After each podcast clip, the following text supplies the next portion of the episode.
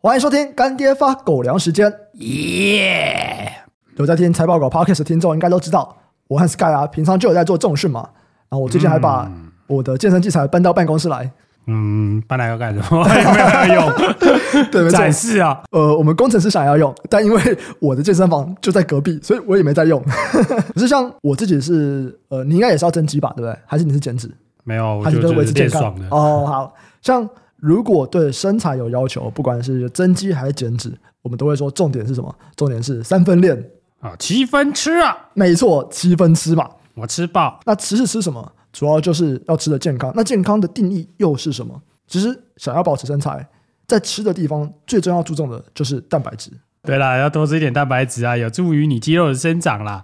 对，那其实我一般大家一天摄取量一定是不够的。嗯，今天如果你摄取蛋白质不够，你减脂的时候，其实很有可能它就会去分解蛋白质。嗯，可是一直吃很累呢，一直很累。对啊，你有办法吃这么多蛋白质吗？没办法，所以推荐给大家最简单、方便又便宜补充蛋白质的方法，就是直接喝乳清蛋白。今天的干爹就是米红生衣的高效乳清蛋白，耶，太棒了！我们这次其实拿了蛮多种口味来尝试的哦，它一共有十种口味。那 Sky 目前喝过哪些啊？我喝过两个比较特别的口味，比较少见的，嗯，嗯，就是芝麻口味跟那个紫米红豆口味，喝起来感觉怎么样？我觉得比较不甜，因为我喜欢喝不甜的。我说，我必须说，我以前喝这个其他市售的乳清蛋白啊，说这我我一次都五公斤五公斤在买，嗯，好甜哦！我如果买错很甜，我 我很难过，你知道吗？而且我觉得它口味配的也不错。我有喝这个紫米红豆，我还有喝乌龙奶。那这两个乌龙奶比较甜一点，紫米红豆就像你说的，它比较没有那么甜。可是我觉得味道都很好。就是它真的蛮像的，这真的是食品科技的进步。真的，我感谢这个 科技的进步，可以让我不要喝那么甜。真的，除了像运动健身以外，乳清蛋白也很适合上班族，把它当做手摇饮的替代品，减少喝含糖饮料。一杯全糖真奶啊，热量高达六百卡，但一杯乳清蛋白的热量只有一百卡，然后你又能够补充身体的蛋白质，对，它蛋白质绝对比手摇饮来的多啊，省下饮料钱，怎么样都划算。嗯，这就是何乐而不为啊？没错。那干爹也有给狗狗粉丝的优惠活动时间，即日起到七月十三日止，一次购买多包的优惠，原价一包六百元，最高优惠平均一包只要四百九十元，还赠送牛摇杯。详细的优惠活动可以参考节目的资讯栏。最后，感谢干爹给我们几天的罐罐汁，感谢干爹。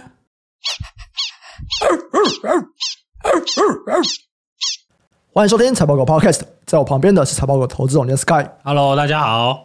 今天是达人聊产业的单元，在这个单元里，我们会邀请在各个产业当中的人来跟我们分享这个产业的概况，还有未来的趋势。台湾的运动产业啊，在过去只有像奥运或者这种国际赛事，什么诶世锦赛这种经典赛才比较多人关注。那近年呢、啊，开始有很多的啦啦队女神出现嘛，对不对？嗯、或者是篮坛也开始有了一些明星球员，魔兽啊、林书豪、旋风。今天我们就来聊运动行销。嗯，哇，今天这个来宾很酷啊！那过去是新闻主播，而且是郭董的永林基金会发言人啊，气质很好，被称为是最美发言人。那离开永林以后啊，到了云豹担任公关长，同时也负责云豹篮球队的公关还有行销业务。最近刚离开云豹，在休息中，我们就立刻找他来聊一聊。这个篮球队怎么成立的？诶，是怎么邀请到魔兽来台？那运动行销这个产业，它整个脉络是什么？比较神秘的感觉。让我们来欢迎蔡庆瑜，庆瑜姐你好。好，大家好，我是庆瑜。诶，你们真的是很会掌握时间。就是 我一离职之后，马上就来上节目。对，之前的时间太空了。对对对对，里面有蛮多东西可以聊的啦，但能讲的就讲，不能讲我就不讲了。没问题，没问题，好不好？对。那我们就先来聊篮球队好了，嗯嗯、对，因为这是最近一个刚离开的嘛，对，对不对？那一个职业篮球队，其实像台湾，不管像篮球或棒球，其实背后都要有一个比较大的一个 财团才可以支持，嗯，非常的烧钱这样子。嗯、那过去啊，也都比较少这个新的球队成立，嗯，它就是要比较多，就是长期有在支持的这个企业，然后也常常听到说，哦，企业就说我不堪亏损，对对对，其实很烧钱，真的蛮烧钱。对，所以我会蛮好奇。嗯就是像你经手过的这个篮球队的成立，嗯、它整个程序是怎么样啊？呃，其实程序我没有参与，但是我是接到了一通电话，嗯、就是呃，我跟我直属老板的关系其实有点像是朋友，有点像特助。那原则上只要有一个项目出现，我们都是会一起去把它完成。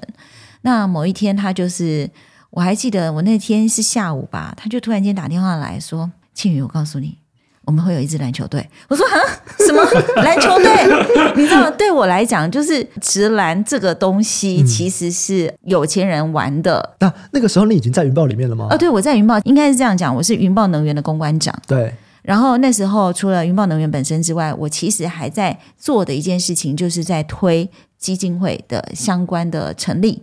你说云豹也要有基金会？对，我们有一个基金会，也是做教育的，高中学习历程的补强这样子。嗯、所以其实篮球这件事情对我来讲非常的遥远，因为其实我本身也不喜欢运动，那我也没有在看篮球。嗯、对，那突然间他跟我讲说有一支篮球队，我说啊，嗯，什么发生什么事我都不知道。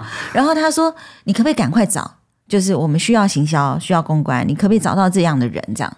然后后来他想一想说，算了算了，不要找，你自己就接着做就好了。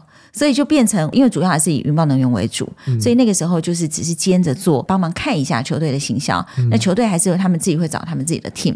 那因为包含就是你要开发呃相关的产品，然后另外他们有球探，就是开始要找球员，然后另外就是说你主场要在哪里，主场的建制，然后还有包含你呃这些球员住的宿舍、交通、巴士啊，就是太多很杂项的东西要去执行。那不可能说我在做云豹能源，同时可以去做这些事情，嗯、所以我等于只是帮着看。嗯，那那时候为什么老板要成立的原因，是因为成立了一个新的联盟，叫 T One 联盟。嗯嗯。那那时候只剩一支球队，他们用六都下去冠名嘛，嗯、所以只剩桃园没有球队去认领去冠名这样子。那刚好那一阵子大家。可能经历过疫情，然后在家看奥运，嗯、然后就觉得哇，这体育真的是，就算台湾人几乎都在家里上班，没有在外面，但是透过体育，大家好像感觉都是在一起的。嗯，所以呢，老板就觉得说，体育很凝聚人心。只有体育这件事情可以让台湾人全部在同一个时间，嗯、然后一起为台湾加油。这样，奥运那个时候好像真的是这种感觉。对对对，因为后来他就又看到戴资颖嘛，对对对对对对，那戴资颖那个真的是非常精彩嘛，对对，所以他就说不行，他就是有那股热忱，啊，只差一队吗？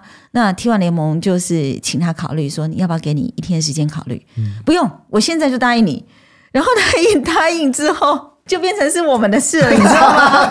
对，然后他就打电话来说：“哦，我们要成立一支篮球队。嗯”那其实我对篮球来讲，其实是很陌生的这个领域，嗯、所以我其实不太懂。嗯、那后来就是老板成立了之后，就开始我们去参加 T1 联盟的会议啊，然后开始参与，就是他们要找球员啊，帮球员拍摄啊，做造型啊。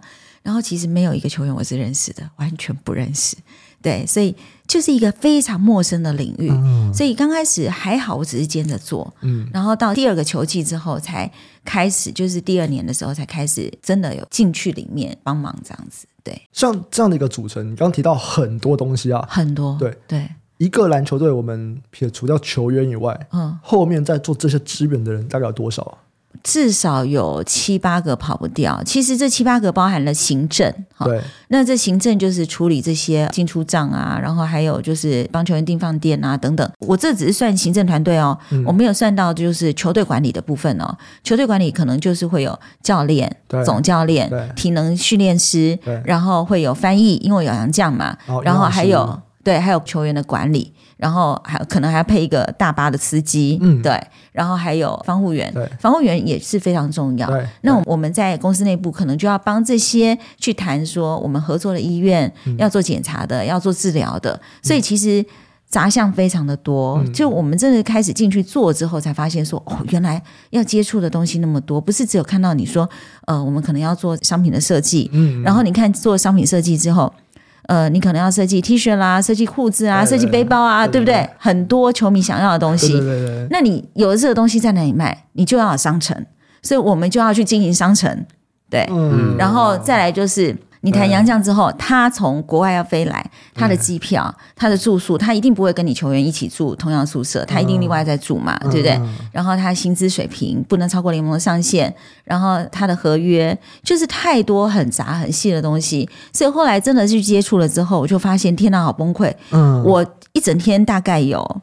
呃，三分之二是在做球队，只有三分之一在做能源，嗯、对。然后基金会就只能跟我排时间、排空档，所以、真的球队的事情太杂了。对对，像刚刚讲说商品开发，然后有电商，这都是 in house 吗？还是你们会？我们都是 in house。就是因为都是七八个人做这么多事情，所以比如说，好，我举个例子，比如说我们是在国体大是主场，嗯，对不对？嗯、好，国体大你要谈主场的时候，我从一开始跟学校的体育处接触，然后跟校方接触，你还要让教育部知道我们在国体大当主场。嗯、好，国体大主场适不适合我们用？我们就要场勘，我们要做设计，然后就要看它的那个荧幕积分板能不能放。嗯然后再来是有的球场是中间会有个大荧幕嘛，对对对，对不对？大荧幕下来很 NBA 的感觉嘛，对对对。但是在那边就没办法，是因为它的场地比较旧了，所以它没有办法挂那个大荧幕，因为上面的石棉瓦怕它会垮下来。包含座位，每个座位我们是不是要贴它的座位的号码？对，然后我们就要画那个售票的区域。嗯。对，所以就会变成说，那时候跟国体大谈的时候，其实，在谈的过程当中，其实也很辛苦，嗯，因为没有一个职业球队是在国体大做一个长期的租用的主场，嗯，那我们每次的进出场，其实我们进去看都已经是地板都已经铺好了，积分板什么都有了，然后还有灯光、音响什么，嗯，那个是每次的进车场都要做的事情。比如说，我举例，假设我今天是打这个礼拜的六日，嗯，我可能礼拜一的时候进场。日一打完，隔天礼拜一就全部要撤掉，因为我要还给国体大去使用，然后他们可能还会租给其他的单位，比如说他们可能租给法会、租给直销，然后租给演唱会，所以我们不可能长期都把地板放在那，所以我们看到的那个球场那个地板真的是比赛完之后就撤掉，我们要找仓库去放的。那就算地板上面的字，你看到那些赞助商都还是要一个一个漆上去的，所以我们在开始比赛之前，地板开始。做之前，我们就要确认赞助商是谁要上地板。嗯，对，因为每一次都是工，每一次都是成本。在铺地板这件事情，总是找合作厂商的吧？对对对，当然是找人来铺啊。对啊，七八个人还铺地板也太扯了吧？好，那你说除了这个，我们是不是还有啦啦队？是啦啦队，我们就要有一个总监嘛。对，那我们啦啦队又是各队里面好像人数最多，我们有十三到十五个。嗯，那这个球技是十三个。嗯，然后啦啦队是不是要找老师教他们跳舞？对，然后没有比赛的时候帮他们上课上。彩妆课、上仪态课、上口语表达课，然后还要训练舞蹈嘛，对不对？好。然后还要帮他们找合作厂商进棚去拍照，就是啦啦队就要 model 卡的概念，嗯、就是每一个啦啦队有一张的照片，他们的周边，对，然后还要他们周边，然后他们每个人的身材比例是什么？因为他们不止跳啦啦队，我们可能还要帮他接一些商业的活动。那商业活动，人家就会去找说，哎、嗯，这十三个里面我要挑哪几个？那他们资料是什么？嗯、所以就要进棚帮他们拍照，然后做 model 卡。所以这些东西都会跟我有关系，因为每一个都会回报到我这里来。哦，所以就变成我要过的东西就很。杂，嗯，是真的很杂。对，然后包含新闻稿出去，我要看；包含 IG 社群的经营，我们有 IG 有 FB，嗯，然后我们要那个 Liet，嗯，还有小编要回复。然后每一次的主场，我们都还要办活动，线上跟线下都还要结合。然后每个赞助商都还有主题日，很多啦，很可怕。这七八个人真的超多，真的是超多哎，这七八个人的 loading。都不下班的，很重，很重，对啊，对，所以其实他们在球季，尤其是有主场比赛的时候，是特忙的，嗯、真的很忙。嗯、他们几乎就是那种忙到半夜没办法睡觉的那种，可以想象啊，完全可以想象。嗯、对，像刚刚有提到啦啦队，先讲啦啦队，感觉我们不太重视球员，不过先讲啦啦，先讲啦啦队好了。在拉拉队，因为刚刚提到说，你们在没有比赛的时候，还要有很多的培训啊，对还要帮他们去接业配。对，对对。所以你们跟他们算经纪约吗？还是他就算？呃，其实现在的拉拉队他们不太跟球团签经纪约，他们比较像是合作约。嗯、但是就是说，我们会算给他，就是每一场主场他们去主场表演的费用是多少钱？嗯。那总共有十五场主场，对。然后每一场多少钱，就等于是说他们在这个球队的一个基本薪资了。对。那。因为你如果是用比如说电报女的名义出去接活动，嗯，那公司就帮你谈，对，那公司就会跟你有一个利润的拆分，嗯，对。那原则上我们当然会帮他们谈一个比较好的价钱，对。但基本上我就这样说，其实经营啦啦队的球队来讲，到目前为止是没有赚钱的。原则上比较大笔的收入就是他们做直播，因为他们有在 Long Life 做直播，嗯，但是不是每一个啦啦队员去做直播的收益都非常好，嗯，对，因为他们有规定，就是一个月直播你要到几个小时，然后到几个小时之后才能够有分润，嗯、对，哦、然后还要看呃你有没有很受欢迎，人家有没有送礼物给你，嗯、那每个礼物代表多少钱，嗯、对，就是类似像这样。那像这种。然后自我提升的课程好了，彩妆课啊，或者是一些才艺课，这个会是强制参加，还是哎，其实我们就是有开课，你有兴趣再来就好？呃，基本上我们会要求他们参加，这是公司提供，在我们看来我们会觉得是福利啦。可是，在他们看来会觉得说，哎呀，我就不想要特别来。当然，年轻人很多人会有这种想法。可是，你如果对你的工作有基本的尊重，你会想要充实自己的。对，因为每一次啦啦队的表演，我们不会找彩妆师帮他们化，所以他们一定要自己会化妆。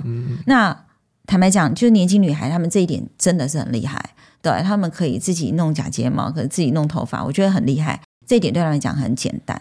然后舞蹈课的部分，他们学的也很快。嗯，那反而是口语表达方面，其实对他们讲比较难一点。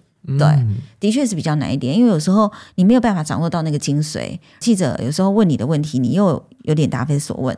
那有的女生就是你只要看她样子长得很可爱，可是她一开口就不行。对，就类似这些。她不是说她们条件不好，而是她们还不懂要怎么样去善用她们的外貌之外的一些言语上的表达。对，我觉得这个是需要训练的。嗯嗯，所以其实在这一块给这个他们训练。你们就是自己掏腰包，就公司自己出钱。对，是公司自己出钱，对，帮他们找老师。嗯、其实包含你们看到他们制服，也是公司出钱帮他们做的。嗯、对，所以每一个球季的制服都是成本。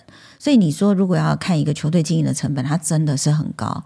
嗯、呃，每个球员的薪资不同，那基本上有的一些是联盟保障薪资，可能是六万。嗯，那有的比较好的状态，可能是谈八万。那有的甚至于比较表现好的球员，就是谈年薪。嗯、那甚至于洋将的部分，嗯、那就更惊人了。嗯、对，所以其实球队经营以人事费用来讲，当然是占最大宗。嗯，那球员的部分可能就是没有办法，因为以本土球员来讲，我们是最后一支成立的球队，嗯、所以很多都是人家已经选秀选完了，嗯、所以明星球员在我们这里没有。变成我们都是自己在栽培这些球员，所以也没有办法依赖他们说，透过一些广告代言的方式会有所回馈。嗯，对，只要在球场上能够把战绩表现好，我们就已经谢天谢地了。嗯、对，所以就变成说，本土球员没有办法有业外的收益进来。哦、那实打实的出去就是他们薪资。对，那除了薪资之外，还有一些固定成本的支出，比如说他们住宿的费用，然后去客场比赛的交通费用，嗯、这些都是成本回不来的。我蛮好奇，就是刚好提到说人事成本最贵，对这个比例可以讲吗？然后我们讲一年好了，这个人事成本大概会占几趴？哦，我跟你讲，第一贵的是人事成本，对第二贵的就是行销预算，对对。然后因为我们行销没有委托外面的公关公司，嗯、所以相对来讲它是比较省的。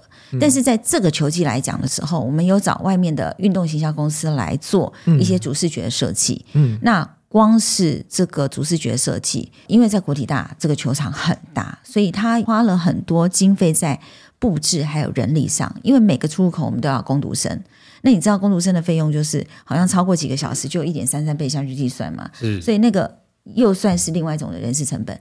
那就非常高，所以我记得我们这个球季光是行销这部分的软硬体哦，嗯嗯、还不包含我们自己 in house 的商品的设计，什么都不包含，光是这部分的软硬体的设计就已经花掉了八百多万。对，哦、那你说人事成本大概是它的几倍啊？五倍？五倍？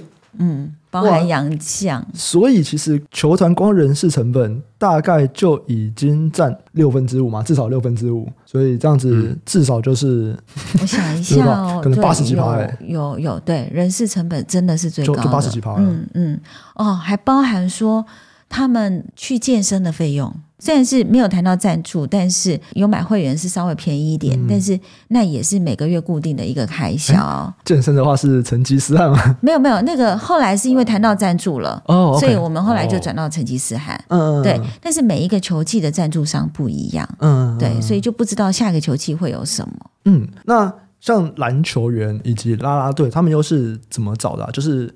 各有负责的人去询问。对，球员的部分有负责的教练会去找。对，嗯、那教练本身他们以前都是有做过球探的，嗯，然后也一直在关注台湾篮坛发展的，所以他们就比较清楚说哪些人是可以找的。那因为我刚提到说，我们那时候成立的时候是最后一支成立的球队嘛，对，所以我们找球员的过程很艰辛，是。然后有的那些球员是已经，比如说在日商公司上班啊，哦，对啊，可能在哪里在做什么 sales 啊，嗯，但以前是打篮球的，然后陆陆续续被找回来，嗯、因为我们没有其他的人可以找，对，然后。就找他们回来打球，让他们开始又重新熟悉打球这个环境。嗯、那原则上拉拉队的话，因为我们都没有经验，我们又不像说像乐天啦啦队已经这么知名了，所以我们其实那时候找的时候，其实有点摸不着头绪。我们就找了模特儿经纪公司去帮我们先做第一轮的筛选，嗯、筛选完之后再给我们挑几个。嗯、那我记得那时候我也有去当评审，嗯、就是去挑他们挑出来模特儿这样子。但是后来你会发现，说模特经纪公司的 model 真的是每个人身材条件都太好。我所谓太好，就是手长脚长的那一种。嗯、对，对，对，那你在球场上其实没有到很适合，因为我们是要会跳舞的，嗯、所以他的肢体律动还有他的肢体语言可能跟你走秀的是不同的。对对，对对。然后我们后来就是有点改变，就是后来就放弃了，我们就自己对外找。那对外找可能就是从其他啦啦队去挖人，比如说可能什么梦想家啦，嗯、或者哪里去谈谈看有没有适合的。嗯、那后来发现说这样子有点累，嗯、所以我们干脆就是把那个头找出来。所以我们后来去找了一个啦啦队的头，就是他以前可能是跳过啦啦队的，嗯、然后他在啦啦队这个圈子很熟了。嗯、我们把这个头找出来，就跟他说：“你去找。哦”对，不然的话我们这样一一找太累了。等于是就是找一个熟啦啦队圈子的人来请他当负责人。对对对对对，嗯、后来就发现，哎，用总监的方式，他们去找、嗯、他挑适合我们的，然后给我们看。嗯、那我们觉得 OK，他们就进来。那原则上前提都是要会跳舞啦。嗯，对，嗯嗯，了解。所以其实。他也算是就是啦啦队的球探的感觉了，对不对？对对对对对，啦啦队的星探，对星探，对对对对对对，类似的。嗯，那花了那么多钱，到底怎么赚钱？其实我觉得你不要奢求从球队去赚钱，但是他球队带来的广告效益，它是惊人的。嗯，我必须要说，因为我们母公司叫做云豹能源，是。那很多赞助商，他们也透过球队这个平台去做宣传。嗯，那比如说我举例，假设你今天是赞助商，你花个一百万去做电视广告，嗯，你买广告描述一下子就烧完了，嗯，可是你用一百万去赞助球队，嗯，你可能拥有的是主题日，主题日帮你办活动，帮你做一些相关的周边的产品，甚至于帮你发新闻。它的广告效益会比你一百万拿去做电视广告还要惊人。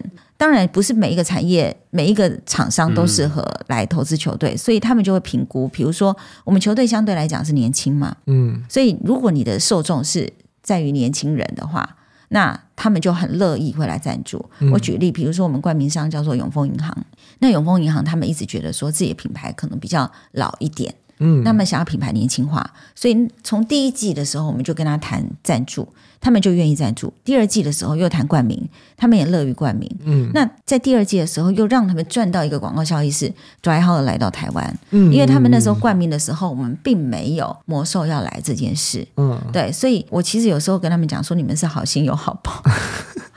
真的，因为赚到很多。对，因为冠名商的费用其实蛮高的，就冠名至少就是两千起跳嘛。嗯，但是因为他们就赚到了多好，那个整个广告效益是非常惊人。你从魔兽来的时候，大家一直说桃园永丰引爆，桃园永丰引爆，一定会有永丰在上面嘛。对对，所以变成说永丰的知名度瞬间就暴涨。那我所谓知名度暴涨，不见得说是在。金融界或银行界，而是在年轻人。嗯，那为什么他们会愿意？是因为他们在推一个信用卡叫大户卡。嗯，是。那大户卡其实用的人很多，然后有 App 其实很好用，所以他们希望他们品牌年轻化，然后更多人使用大户卡。后来又遇到了魔兽，刚好在球队，他们就找了魔兽去代言他们魔兽的运动卡。然后他们又用这个做主题，他们在某一些分行里面就设置了运动分行，嗯，所以会让他们觉得说，让品牌变成它除了金融之外，它也跨足到运动，然后还跨足到 ESG，嗯，啊，因为他们本身银行也做了很多就是绿能的连带案，嗯，所以他们整个感觉就是完全是跟其他的银行是不一样的，哦，嗯，所以对他们来讲，他们的评估就会觉得说，哎。我除了广告效益之外，其实我获得的还有更多的是形象面的东西。嗯嗯、这形象面的东西，你今天就算花个两千万去做广告行销好了，都没有这个效果。嗯，对，所以他们就会觉得说，这个对他们来讲是另外一种收获。嗯，对。那像冠名费啊、赞助啊，嗯、还有一个是门票钱嘛，嗯，然后还有一个是周边的贩卖，这三个都是主要的吗？对，这三个主要的，就主要是冠名赞助，嗯、然后门票收入，然后还有产品。嗯，那我坦白讲，嗯、门票收入其实很便宜。呃，应该是说我们前面市场的时候，那门票超便宜的。嗯、你买一张六百八的门票，你可以看魔兽打球。嗯嗯，你买六百八的门票，你可以看 NBA 等级的球星。所以那时候我们市场门票一下子就秒杀，对，真的是秒杀。但是后来发现说不太行，因为我们那时候订那个票价是没有魔兽的，嗯，但是魔兽的薪资水平很高，嗯，所以我们就算订那个票价，我们都没有办法回本。那的确就是在前面两场的时候，商品真的很惊人，商品就是一场可能卖掉两三百万，嗯、对，爱之不惑。嗯、但是你说两三百万是不是真的赚到两三百万？没有，你商品还有开发的成本嘛，你还有囤货的压力嘛，卖得很好的，你要不要继续追加制作？你卖不好的，就变成你要囤货，嗯、所以都是风险嘛，就是成本上的风险。所以后来我们去调整票价。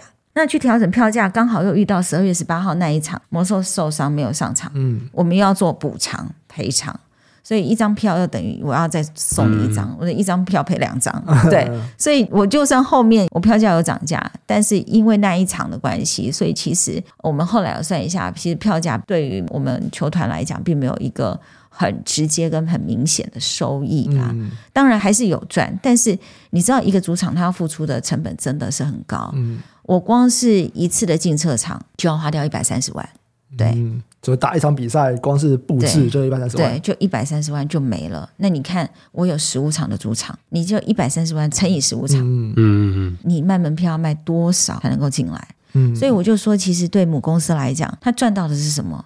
因为我们真的不知道魔兽它可以带动股票上涨，嗯，我们这个魔兽要来球队消息出来之后，哎。云豹能源的股价，嗯，一直在涨，嗯，我们那时候在想说，奇怪，到底要涨什么的？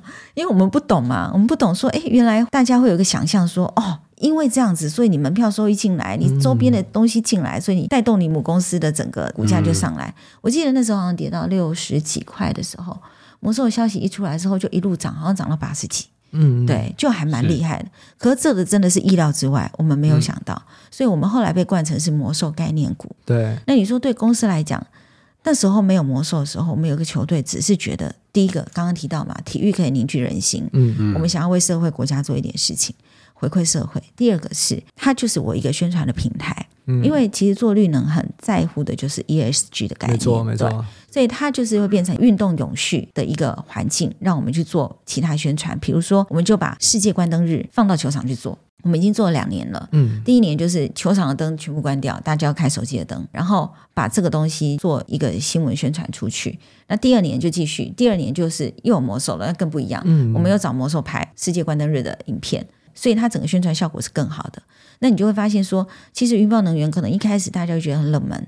可是因为有魔兽关系，它的点阅率就变超高，嗯，所以大家就开始知道说，哦，原来有云豹能源这间公司，对。那云豹能源这间公司是做什么的？哦，是做绿能的。所以我们其实不只让人家知道公司，还更让人家知道说绿能永续的概念，然后让人家知道说，哎，我们做太阳光电，嗯，做储能，做水资源，做废水处理，做生殖能。我觉得整个出去之后，其实对母公司的形象来讲是大大加分，嗯。嗯、而且这个效益是你没有办法用量化去评估的，对对对。对因为这个行展率啊，嗯、或者是这种好感度啊，对它都很难评估这个数字了，很难把数据化。那我也蛮好奇说，今天如果我们撇除掉这个形象，或者是对母公司来说，它是一个广告这样的一个支出的话，嗯、光篮球队本身，嗯、我们刚刚讲的获利跟成本加一加，到底是赚还是赔啊？赔。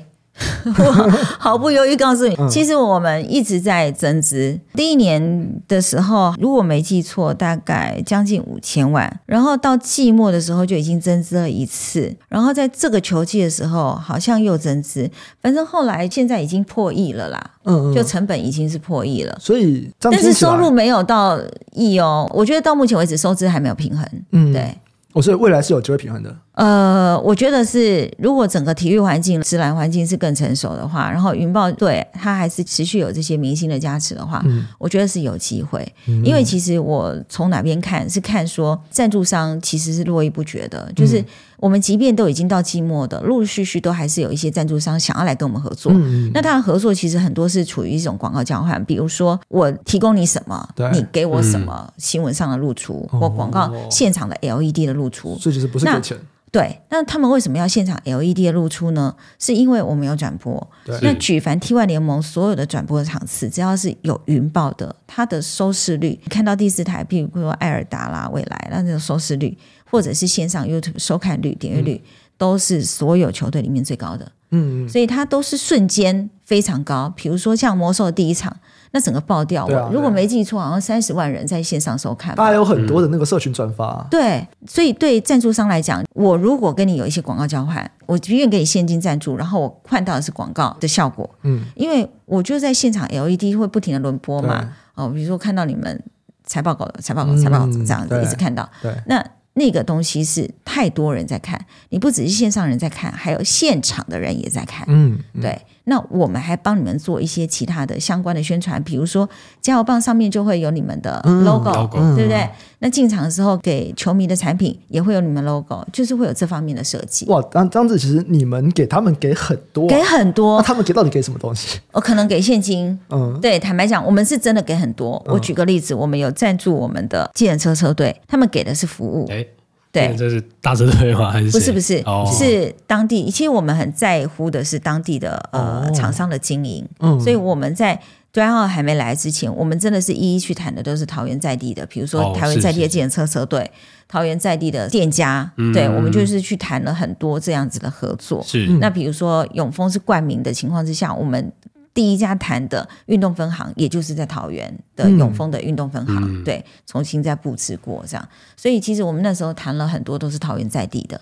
那那时候，比如说他给我们赞助金额可能不高，可是他们同步也提供服务。什么样的服务呢？从机捷到球场的接驳服务。嗯、那他们所有的车子、建车上就贴上了我们的 logo 跟我们的主视觉。嗯，对。嗯、然后后来因为有 Dwight Howard 来了，你知道 他们建车那些问奖真的是跑到一直跑，一直跑，一直跑，哎，但是他们觉得很开心，对，很光荣。他们觉得哇，怎么会有这么多人来看球赛？因为场场客满。然后他们就觉得都是在这些人要去看都还好，他们那时候就觉得有一种荣耀感。嗯，对。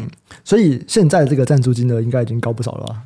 呃，对，现在赞助金额其实还不错。对，嗯，就是一开始刚刚听到一个数字是一百万。嗯那现在一百万是基本的啦，一百万其实是最基本的。对，一百万的基本是说篮球，还是在讲 T1，还是讲整个运动行销啊？嗯，没有，我说一百万的赞助金额是 for 我们球队。嗯，对。假设你今天是你们公司要来赞助我们球队，你们要换一些广告商露出，那可能我们就跟你讲说，哎，那赞助金额是一百，一百你可以得到什么什么？我们有几个赞助的级距嘛？一百、三百、五百、七百、一千二、两千。就这个是平均水准吗？也没有看厂商需求哎、欸，其实一百的都是偏少数。其实你看到可以上地板上面那个地铁的，那个大概都是五百起跳。合理啊，用那个一直照，对，一直照，一直照，对，那个很高哎，对啊，广告效益很高。然后你会要看位置啊，如果是在中间的，比如中间就是冠名商嘛，对不对？然后篮筐下的这个三分线的这边又是什么嘛？然后周围就是界外的那边又是什么这样子？对。所以那个都要先谈好，那一圈都是钱呐，对，每一个位置都是钱，只差没有消费标价，那就跟射飞镖一样，对，正中间最贵嘛，对，是最高。那我们可能开放说，比如说在罚球线这边，假设了可能都是五百的，那我们可能只开放三家，对，那你就变成说，哎，这三家我卖完就没了，你要就赶快，对，所以很多人会去抢那个位置，嗯，对。像这个东西，各球队是。差很多吗？还是呃，没有，各球队的价格都不一样，我不太清楚其他球队怎么样。但是因为我们那你们怎么定价格？我们会参考其他球队的啦，不是其他球队真的给我们是。运动行销公司打去打探，哎，隔壁报多少？对对对，比较贵一点好了之类的。那我们的因为就比较热门，所以我们价格会稍微高一点，的确是稍微高一点。哦，你们应该要高很多才合理啦，就是以这个收视率来看。后后来有调涨啦，那一开始的时候没有，一开始的时候还蛮平易近人的，后来有调涨。对，好，那其实刚刚有聊到很多是关于诶魔兽带来的一些效益，所以也会蛮好奇，就是一开始有这个念头是谁啊？你说为什么会找魔兽来啊？对啊，对啊，因为感觉是一个很大的，嗯，是我们很多操作，哎，是我们当初我们球队的 GM，我们的总经理，他其实一直有这样的想法，他觉得我们应该有个明星，那才有办法把台湾球队的这个风气整个带起来，然后才会让人家知道我们云豹队。嗯，那他那时候其实一开始有接触另外一个球星，可是另外一个球星好像后来没谈拢，所以他就接触了 Howard。那其实接触 Howard 的球星也是 NBA 的，对。我说一开始就想说，我们要的球星就是 NBA 球星。对对对，一开始就是锁定这样。然后其实对我们来讲，我们都觉得怎么可能？NBA 怎么可能会来？他就一直告诉我们说会会会会来，我们只要去谈都有机会。所以他其实很有信心。那一开始谈是 Isiah Thomas 矮汤。哦，伊莎汤姆斯啊，小汤啊，对，开着运钞车就赚钱的那一个，对对对，赛尔提克，对，但是 他好像不知道卡到什么，后来就没有成功，嗯，不知道是什么忘记了，是注吗？还是什么忘记了？然后再来谈 Dwight Howard 的时候，我们知道那个金额很惊人，嗯，然后我记得老板跟我商量的时候，我还跟他讲说，我不要。我宁愿把这个钱拿来训练我们球员，甚至于让他们在休赛季的时候去美国看 NBA，去学一下人家怎么打球的。我觉得应该要培养我们本土才对，不要把钱花在这上面。我是反对的。但是后来他说服我了，我应该说我被他说服，然后再看到杜兰特来的那个轰动跟效益，我觉得他的决定是对的。对，他说服什么？他就说，你知道他来的时候，他个人可以带给我们球队什么？你知道他有多厉害吗？嗯，他曾经是什么名人堂的人物？他有多厉害？嗯、我说啊，然后呢？他说你不能这样看，嗯、因为台湾没有人这样做过，所以我们会是第一个。嗯，所以他的广告代言一定接不完。嗯、我觉得是后面这个有吸引到我，对。然后我就觉得，嗯，好吧，那就试试看。嗯、就是你看的是他的商业利益嘛？所以这个是你们觉得说，哎，好啦，这个我 OK。但是他为什么想来？因为讲真的，他这个钱应该。呃，其实那时候好像有记者问他说，为什么他会选择台湾，不是选择中国大陆？嗯，他其实很明白的回答，他就是很喜欢台湾，而且他以前来过台湾的时候，好像也在台湾骑过摩托车，嗯，对，所以他很喜欢在台湾的感觉。应该说这个环境是他喜欢的，所以他选择来台湾，不是选择去中国大陆。那我记得刚开始谈的时候不是很顺利，是因为我们找错人。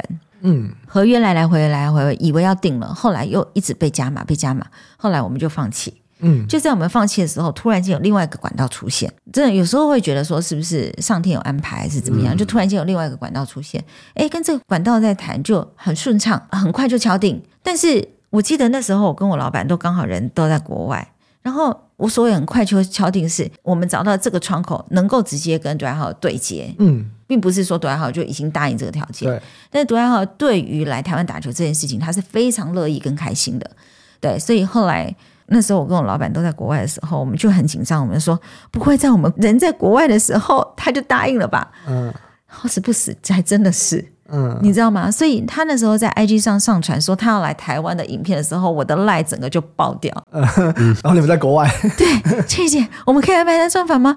你们实在太厉害了，为什么可以找到他来？然后开始赖就爆掉，然后我就发现我都在国外没有办法玩，因为我一直在回讯息跟讲电话。嗯，然后我还记得好像十一月八号还是七号那时候。对，那时候我才真的相信，原来他这么好，原来在台湾有这么多人认识他，真的是篮球圈外人，对。对，因为我根本不知道啊，对啊，所以那时候才知道，哦，原来他这么厉害。然后开始就是有一些不是运动杂志的，比如说像《金州》或《商周》这些财经类杂志的人来跟我们谈，说要找他拍封面。嗯，对。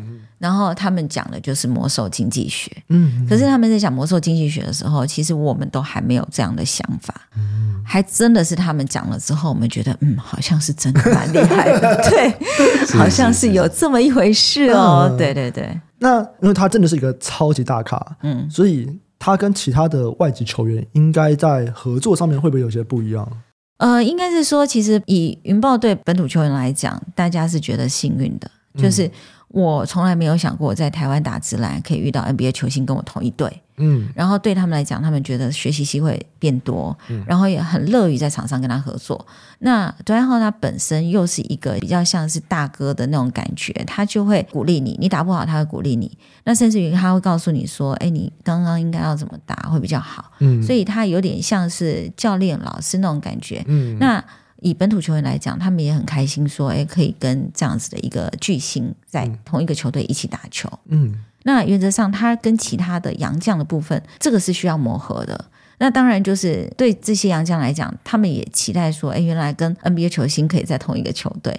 所以在整个的相处上，依我的观察，没有什么很大的问题啦。嗯、然后，魔兽他本身的个性又是很亲切。所以我觉得还好，嗯、对，没有什么很大。就是跟公司的合作，比方说在合约上面，会不会有一些条款是，嗯，就是你比较……呃，有时候他某种程度上有点像大孩子，对，嗯、比如说他刚来，那你也知道，就是他也蛮喜欢去夜店的，嗯，然后他蛮喜欢交朋友的，嗯、所以就会有其他联盟的人找他出去吃饭。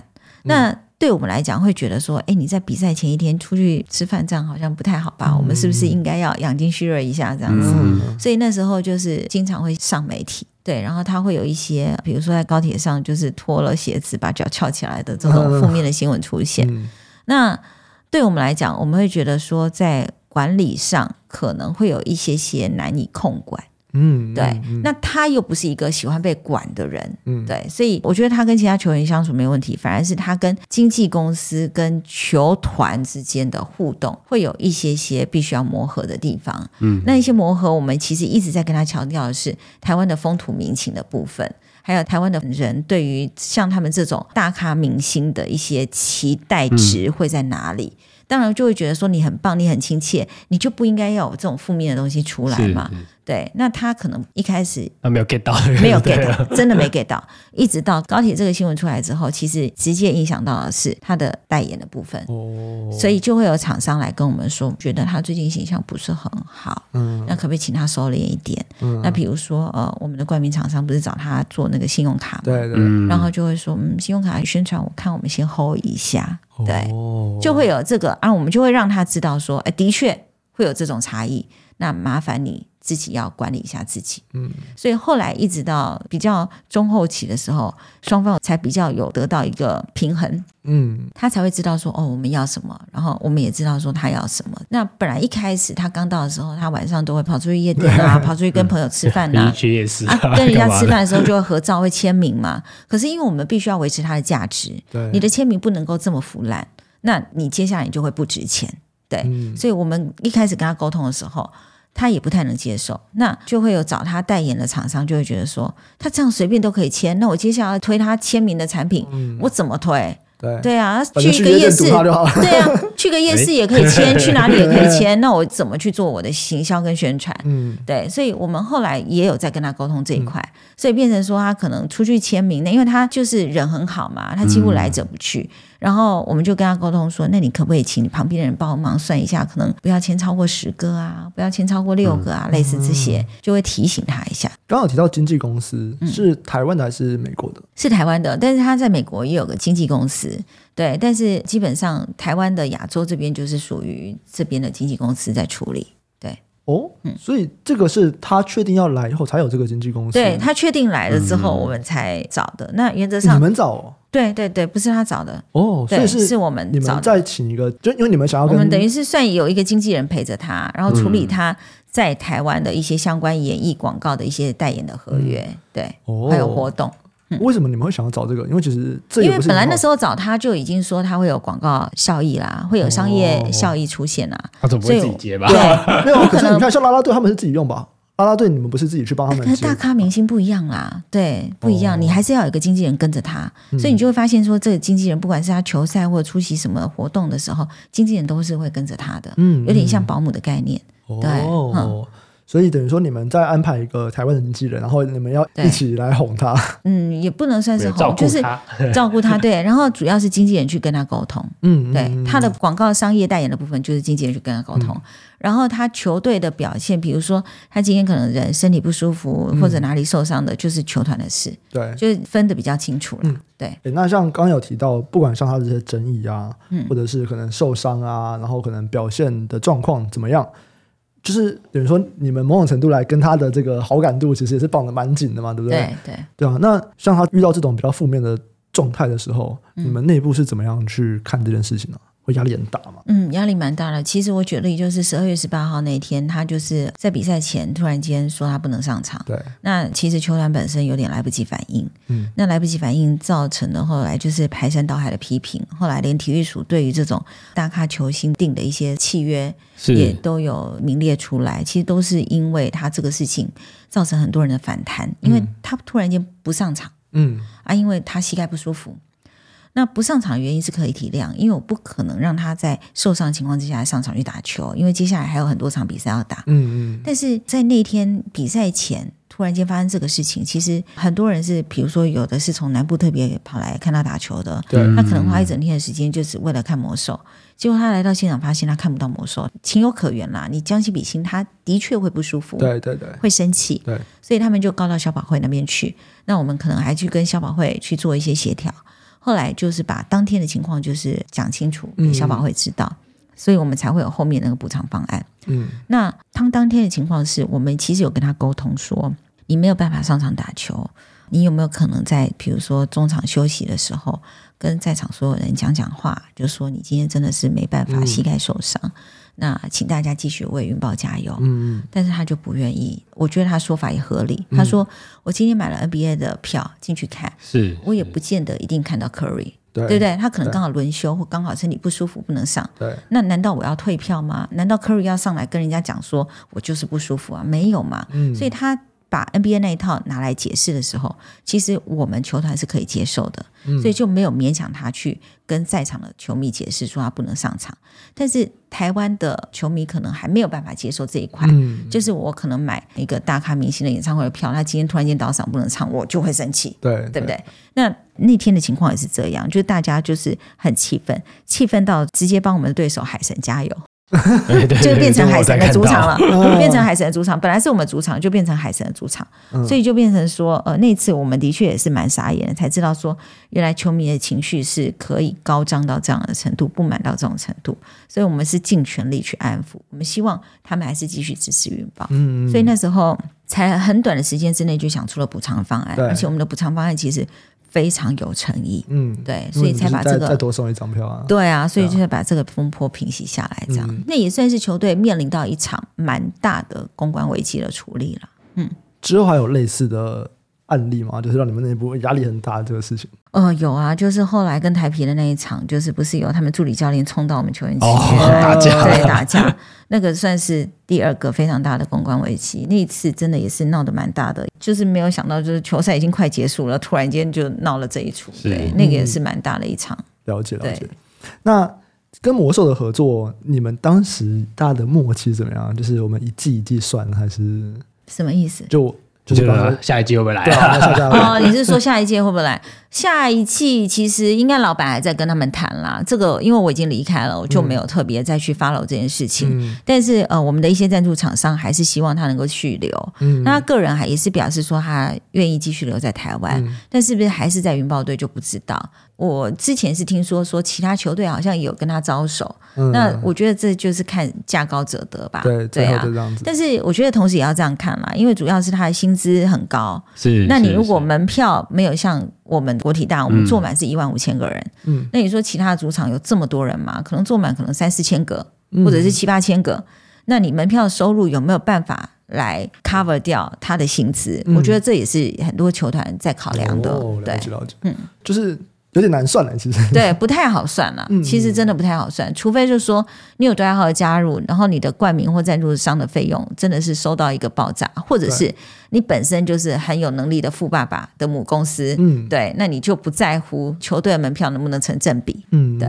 听起来你们也没有太。多的时间去准备这个东西，就是赞助其实都谈的差不多了，也不太可能，因为哎，我现在听到他了，哎，我这个赞助金额我马上拉很高，就你们也没有很多时间去准备这个东西，对不对？对，其实没有，所以原则上我们会从上一季已经有的冠名跟赞助的厂商先去把他们留住。对对，那当然人家会继续投钱，就要看你这个球季的规划是什么，那你要用哪些球星？嗯嗯、那目前我们来讲的就是说，我们因为一定会补强本土的阵容嘛，嗯、因为这两个球季就可以发现说，其实本土的阵容的确在。千呼万唤的情况之下，很多球迷还是有这样的反应，所以我们会先去补强本土的阵容。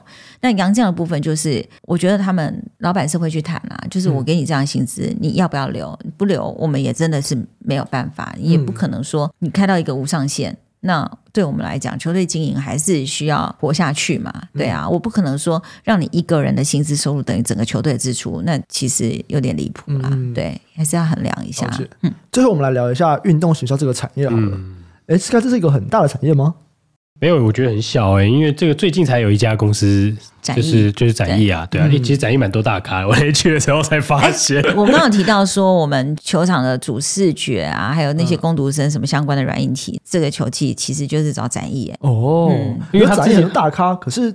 听起来他是在做这些事情。没有，他就是那个不是，他有经济跟广告，他其实是广告。新贵了吧？对，他刚上新贵，刚上新贵。嗯，然后那时候去，我本来是想说，好好奇啊，那弄得很大很盛大，一进去，哎，不太对，这什么演唱会，是不是？他弄得很像演唱会。他们是有很多艺人的经纪人。没有，他其实都是运动明星，他就有郭宏志啊，哦，林书豪啊，然后还有足球员呢，我觉得这个很厉害，那个是台湾的吗？不是西班牙的。在踢西西级联盟的，他们好像在中国也是做的蛮成功的。是是是哦，我拿到西班牙足球员的，但是他是台湾人啊，因为他那个老板是篮球员嘛，篮球员出身的。反正很有趣的是说，他就是签了很多运动经纪，但实际上券商帮他包装的是运动经济行销公司，对对对，大家其实是行销公司啦。对，他其实是一个行销公司，而且他们办一些，比如说。呃，NBA 球星来台的一些相关的活动，他们其实是蛮有经验的。哦，反正经纪的这个东西，如果是艺人经纪的话，就是另外一边嘛，就比如华研啊，什么必应那些啊，必应可能是办演唱会的嘛，对啊，或者是宽宏可能是有一些音乐剧啊，对对啊，那他这个就比较偏运动了啊。大家台湾运动的就是棒球可能比较兴盛，可是棒球过去好像也有自己看棒球的经验啦。我棒球有吗？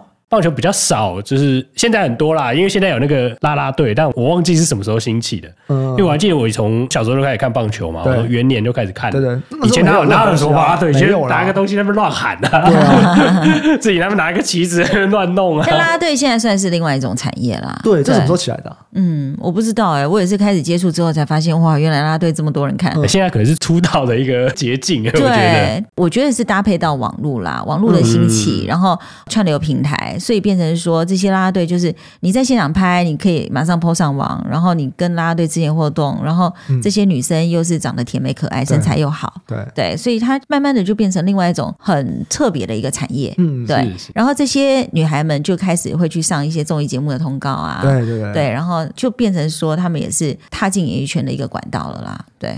哎，像静云姐，你自己有去研究过台湾跟国外的运动经济这一块吗？我当然没有啊，因为我就说，其实，在接触这一支篮球队之前，嗯、我真的就是一个运动小白、大白吧，嗯、就是完全是一张白纸这样子。现在是圈内人啦。哎，对，现在开始，哎。这个球员是谁？我竟然可以认出来！我觉得天哪！我这一年时间，我不只要认球员，我还记得我第一个球季的时候，拉拉队。那时候拉拉队，我就觉得啊，每个女生好像都长一样哎。嗯。然后我就认不出来谁是谁。到这个球季的时候，我开始可以分辨谁是谁。嗯。球员可以分辨谁是谁啊？他打什么位置，开始都知道。嗯。哦，这花了一年的时间。对 对。因为你自己可能有非常多的这种公关或者是 PR 的经验，不管是发言人啊，或者是公关这样子。对。那身为一个某种程度刚跨进运动行销领域的待了一年的人，对，哎，你怎么样去看台湾的这块市场啊？呃，我觉得这个块市场现在开始比较蓬勃，因为有一个现象可以观察，你可以看到说，台湾其实现在，尤其是台北，嗯，总没有几步路哦，那个健身中心、健身房好像跟 Seven 已经快差不多多了，嗯，就有的小小间的，它也是可以做健身房，而且这健身房还不包含一些女生喜欢做的瑜伽，嗯，然后就连空中瑜伽或者是舞蹈教室，其实你可以慢慢发现说，台湾现在很多女生，以前可能大家不太习惯穿那种运动的裤子。这么贴身的在路上走，一定会上衣比较长一点，把自己的屁股盖住。现在不是，这些女生们都是非常有自信的，就穿的这些衣服就可以在街上走。你就发现说，运动产业的兴起，其实连周边也都起来了，甚至于说卖这种健身房在穿的运动衣服的，都可以单独有个品牌，一间街边店。那个街边店的那个租金成本是很惊人的哦，可是可以有一间这样的店，然后还有人愿意去买。那比如说专门卖 NBA 的产品的东西，也是生意好到一个爆炸。是是，对，所以我就觉得说，其实运动产业在台湾，我觉得现在是慢慢在兴起的，而且看运动的人越来越多。嗯，对，所以我觉得这是一个可以发展的一个产业别。嗯，那运动这么多种，你目前有大概有什么想法？说，哎，你觉得哪一个运动的商业价值或者发展潜力比较高吗？我觉得棒球是大家一定会看的嘛，嗯、但是棒球的相关的周边现在看起来是啦啦队还比较，就是啦啦队，对不对？就是啦啦队，就啦啦队嘛。但是你说棒球员的周边是不是真的有卖到那么好？其实好像大家还没有这样的一个习惯了。嗯嗯，我不知道是不是因为球场的关系，因为我们自己去看棒球就会觉得哦，好远。对不对？嗯、可是你看篮球就会觉得很近，对，所以你会发现说，哎，好像篮球的相关球员的周边好像卖的比棒球球员相关周边好一点。哦，真的，这是我自己的观察，但我没有实际的数字去做比较，嗯，嗯但是感觉好像是这样。嗯、那你去篮球场看，你就会发现，尤其是你不要说坐场边席，你只要是坐 A 区的位置。其实它都是离球员近的，嗯，你连他们在低汗你都看得很清楚，嗯、对。嗯、那有的位置甚至于在球员席的后面，哇，嗯、你知道，尤其是那种做魔兽后面的人，嗯、哦，你就看到手机一直拍，一直拍，他也没在看球场，对，那个那个对这些球迷来讲是另类的法香区，你知道吗？对，汉香区、原味区这样子，对。所以我觉得就是棒球、篮球，嗯，是 OK。那、啊、其他的呢？其他你就会觉得说，不管是桌球还是网球，相对来讲更小众一点。嗯，对。那我觉得一个蛮有趣的是，我们看韩国，其实韩国很喜欢邀请运动球员上他们的综艺节目。嗯。就是他们的哎，其实现在台湾也有啊，日本也有啊，对对对，台湾也有啊。现在不是全明星运动会什么的，都还是会有。运动会那个是艺人啊，那个不是球员，他们是真的是球员呢。就是可是江宏杰就是里面的那个班底啊，对，还是球员啊。这个不 比较少看桌球，不好说。江宏杰他还是现役的吗？还是他退休？我不知道，我不知道哎。对，但是就是我们的球员也是会安排他们去上一些综艺节目啦。但是原则上，我觉得主要是台湾观众的接受度，因为。其实以综艺节目来讲，他是看每分钟收视率，嗯、然后去对说在那个时候是谁在荧幕上，嗯，会去看到说这个人上节目是不是有他的效果。对对。那如果没有到一定的效果，他可能下次就不会发他通告。嗯、所以这个东西可能就是要问一下电视台，就是说，哎，如果你找球员来上节目，我举例，比如说你找杜爱浩来上节目，是不是真的很多人看？嗯。还是说我们只是想象他会很多人看，但事实上没有。嗯。这基本上会反映在收视率上。嗯、对。那因为这就是一个。现在的他上现在的节目，那现在的观众喜不喜欢他？就你有想过说，那你也许是站在比方说帮球员的立场，或者是站在比方说制作台的立场，你可能会想说，你要想怎么调整这个东西吗？就是让运动行销这个会变得更大。我还好哎、欸，因为我觉得这主要是市场要成熟。嗯，也就是说，现在有三个联盟在打直篮嘛，以直篮来讲，三个联盟。但是这三个联盟是不是真的有这么多人喜欢看篮球？还是这些看篮球的人口彼此是重复的？嗯，我觉得这个是必须要去研究分析一下。如果是重复的，那表示它市场就只有这么大。嗯，那你能不能透过这样子的一个，比如说我举例，因为魔兽来台湾，吸引到更多人来看直篮，而不是一日球迷？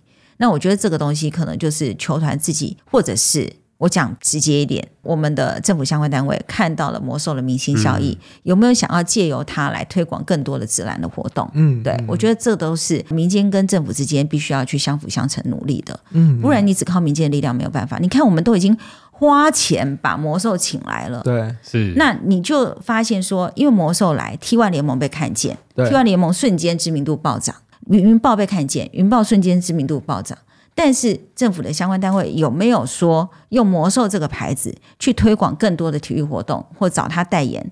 那我们还去跟桃园市政府沟通说，嗯、你要不要找魔兽当观光大使去推广桃园观光？嗯、因为是在地嘛。对对。但这个概念也是我们提出来的，而不是政府提出来的。所以我觉得是我们民间已经花了钱请了大咖来。嗯。那你政府要不要想想看，你怎么样去用这个大咖？嗯。对。我觉得要在一年的时间内让政府有想法到提案到通过，可能比较困难。对。对 也不用提案啦，比如说假设体育署，嗯、你可能可以找魔兽来拍一个什么影片，对对、对啊，就呼吁大家一起来运动，动一动啊，或干嘛，身体健康一类的。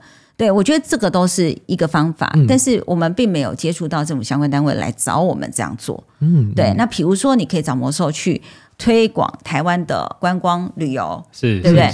那我们还是自己去跟观光局讲，但是后来也没有下文。嗯那后来是文化总会有找魔兽拍一支来去总统府住一晚的影片，那这个我们也是对国际间来推广的，是，是。对，所以我会觉得说政府的一些政策或者是他们推广的一些动作，必须要跟得上民间的脚步，而不是民间去跟政府，嗯、因为我们是可以知道说，哦，原来我们找这个人来的时候，大家反应这么的热烈，是，但是政府是不是真的有感受到他很热烈，然后要用这个人？就是怎么样顺水推舟去做台湾的一些相关政策的推广，我觉得这是政府单位必须要去好好的去面对跟思考的。嗯，你如我说固定成本就已经在 对啊 对啊，就那么高就已经付了，就已经在那里了。你要不要用嘛？你要用你就来谈嘛，因为政府也是有一些预算。那主要是因为是政府预算关系，或者说我们不会跟商业代言拿一样的价钱。嗯，对，因为我们是在为台湾做事情。哎，可是要给魔兽的，给他的还是会给他，但球团可能就不会赚嘛。哦，对啊。所以你这样子回顾过去一年，你会觉得其实魔兽没有把它榨干，然后这个商业价值其实还是有一些利用空间的。对，但是其实也有一点为难的地方，是我们还是希望他能够专心打球。对，对，对，所以他在做这些事情，就只能利用他休假的时间。对，那休假时间有限，可能一个礼拜只有一天，那其他都在训练。那我如果要占用他训练的时间，可能总教练球团那边就会不高兴，嗯，就会觉得说他应该要跟大家一起训练。对，对，所以这其实是有一些矛盾跟冲突的地方嘛。嗯嗯。但只是说，如果真的有人要找要拍影片要干嘛，我们真的是排除万难都会把他时间空出来。嗯嗯。但前提还是要魔兽自己愿意。那因为他很喜欢台湾。所以我觉得我们政府单位找他要做什么，基本上他如果又有收益，又能够为台湾做点事情，我觉得他是都乐意的。应该也是有一点点的觉得就蛮光荣的吧？对，就是一个人，然后再帮一个国家。对对对对对，嗯，因为他很开心，台湾很多人认识他，这是真的。对。那像这样的，就算不是到魔兽这个等级啦，一个明星的运动选手，是不是也会很影响到广告业务这一块？会啊会啊，当然肯定是。那这个。明星的运动选手，他是就自然而然打得好，然后开始自己去圈粉，还是可能球团他们会给一些协助去帮忙你增加知名度？呃，其实这就是一个风向。我举例，就是我们后来队上有一个另外一个洋将叫艾夫伯，嗯，他被称作是云豹科比嘛。对对对。那云豹科比这个称号不是我们封给他的，嗯，是球迷封的。嗯，因为球迷看他的球风真的很像科比，然后打球行云流水又很帅，然后又是得分王，所以我们那时候就发现说，哎，原来他在球场上打球，而且。主要是他已经三十八岁了，嗯，然后可以把自己的状态维持那么好，而且又打得这么好，所以我们球团那时候就觉得说，哎，那我们要把行销重点放在他身上，就除了魔兽之外就是他。那魔兽不用花太多行销，因为他自带流量。但是呢，云豹科比艾夫伯，嗯，对台湾球迷来讲，他是陌生的，嗯，对，所以我们其实后来花了一些心力在他身上，比如说帮他拍影片，帮他拍专辑，然后有一些产品代言的部分就会找他，对，就专门拍他。然后由他来带着我们一些本土的球星上阵，这样子。所以像他这个，就是球迷真的是发觉到说，我们有另外一个洋将这么厉害，他真的是自己圈粉的，嗯，对啊。然后我们才发现说，原来他的粉丝越来越多，嗯，所以我们球团就赶快跟进，然后就是很多行销的重心就会放在他身上。对，这个流程大概会像是什么，或者是说他的这个时间大概会怎么样？从你们发现，哎。很像看到有这个哦，那很快，因为艾弗伯的表现太惊人了。嗯，我记得他好像打个一两场的时候，我们就觉得，嗯，接下来就是要很快，很快，很快。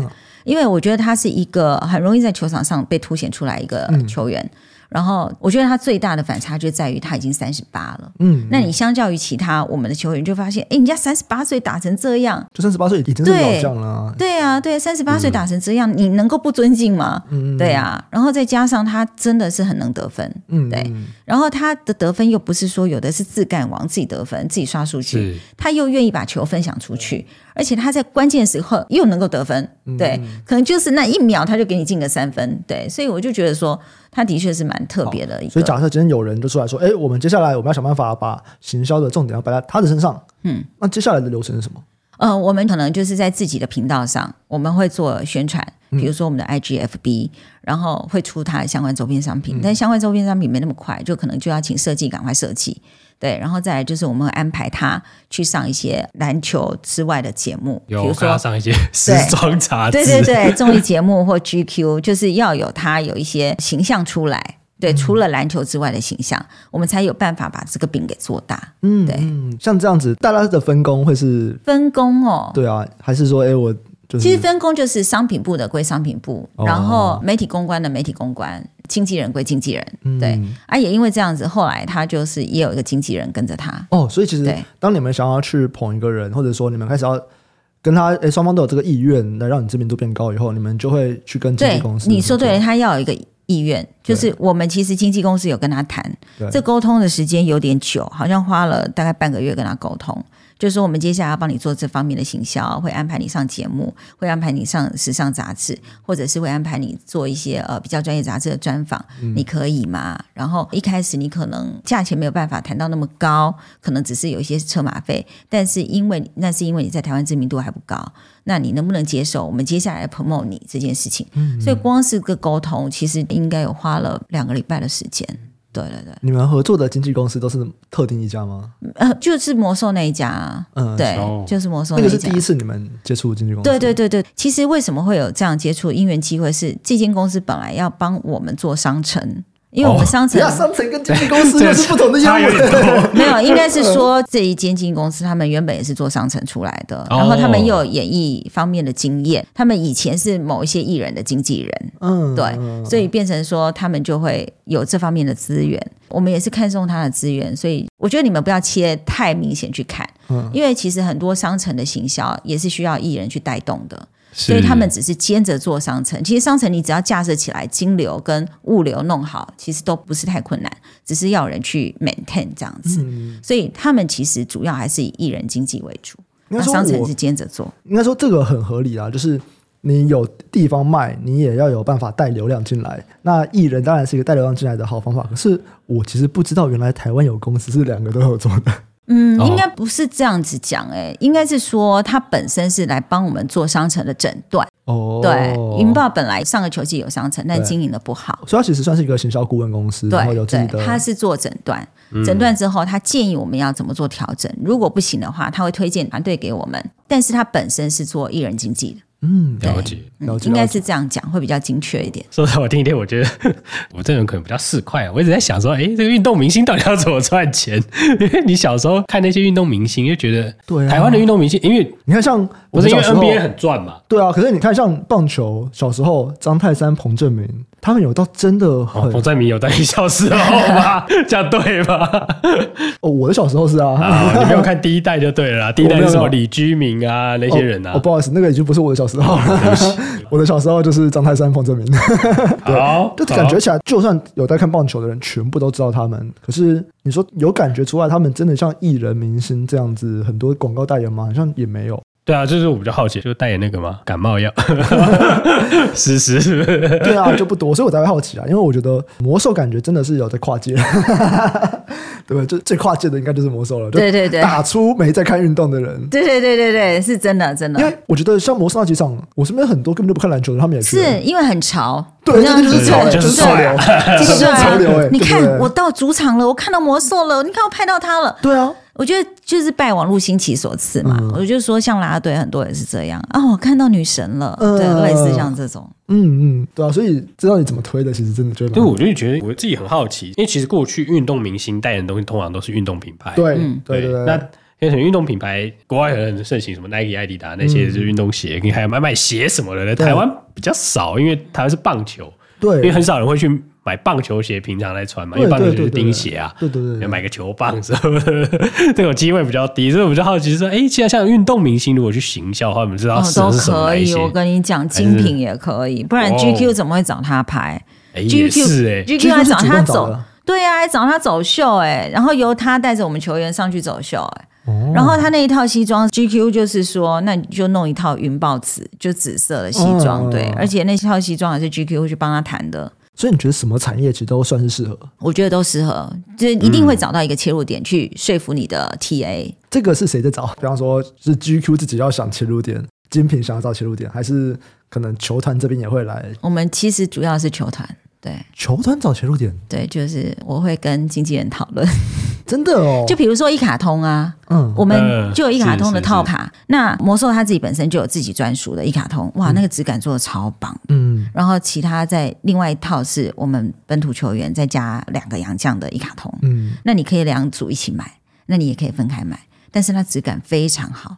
那你有想过说魔兽要做一卡通吗？没有，但是你每天带着魔兽打捷运会不会很开心？嗯、很开心啊！这其实就会觉得说，如果是在这个热潮上，你拥有这个一卡通的票卡，嗯，你就会觉得超帅。哎，那像这个 case 来说，他一开始是说一卡通找你们说，哎，我们有没有办法合作？嗯，还是你们有一个企划提案去跟他们聊？呃，一卡通是他们自己来找我们的，然后你们来提企划。对，但是有的是。应该是说我们主动去接触的，嗯，对，主动接触也有，他们来找也有。但是因为魔兽那时候是真的蛮红的，嗯、所以在外面其实有一些人会打着魔兽的幌子，就是说他是经纪人，嗯、或者是他可以联络到经纪人。哦所以我们其实接触到很多这个，然后就会发现，对对对，就发现他们想要从中赚取一些利益，利差的，对，反正多谈一点嘛。本来可能说五八，他谈十趴，终于五趴赚走啊。对，这样你们其实还要去负责企划。我们要啊。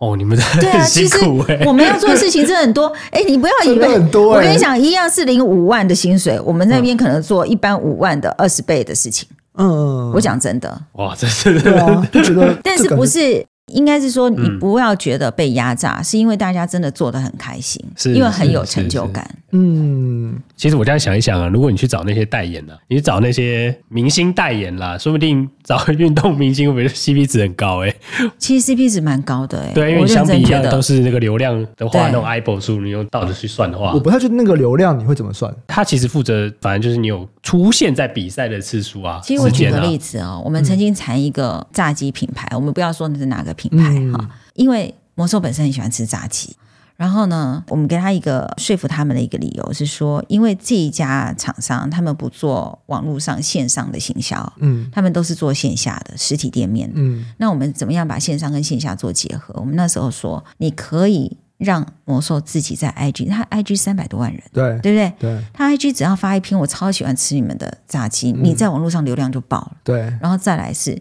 你又。有网络流量之后，你把他请去当一日店长，我觉得线上跟线下可以结合。嗯，但是他的费用又不高，你可能花个三百五十万。嗯，但是你全部都有。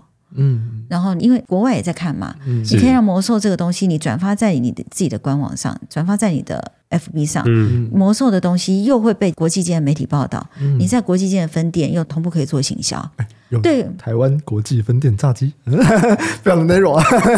对我来讲，我会觉得很划算。可是对方就会认为说，嗯，我们没有这方面的行销预算。哦，对，可以理解。所以后来就告吹了，就没有合作成功。可以理解。但我个人会觉得很可惜，因为其实魔兽很喜欢台湾，嗯，所以在他很喜欢台湾形象跟台湾的本土炸鸡品牌做结合的话，其实它效益是加成的。嗯，对。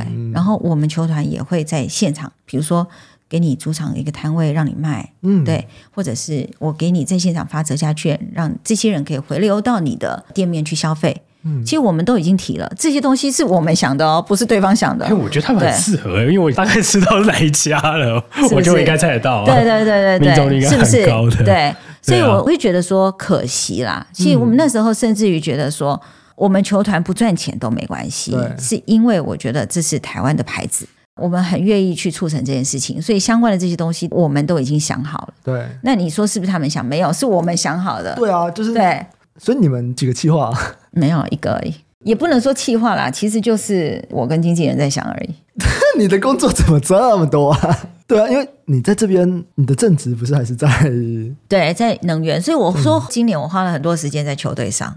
对，是真的花了很多时间，而且这个很多时间还包含了球队的新闻的切入点，就是我怎么样去发这个新闻，然后 IG 跟 FB 怎么样找主题去经营，然后整个视觉的效果怎么调整，让它可以风格一致，不然以前就会觉得很乱。这也是你？对，你们没有美编哦。我们有美编，但是要有人去盯这件事情，要有人想这件事情去告诉美编怎么做，嗯，对，不然的话他们就是零零散散就这样出去了。啊，比如说我在 YouTube 上的拍的长影片跟短影片，我怎么样做主题上的切割，什么东西做长影片，什么做短影音，对，所以其实事情很杂了。我一直说很杂，你的事情很杂，你的能力听起来非常的强，没有，所以就变成说 真的是很辛苦，所以就每一样事情你都要去盯，然后他们都会跟你回报说啊要这样做，所以我每一个礼拜开一次会，那次会议都会很久。嗯嗯嗯，刚好提到说。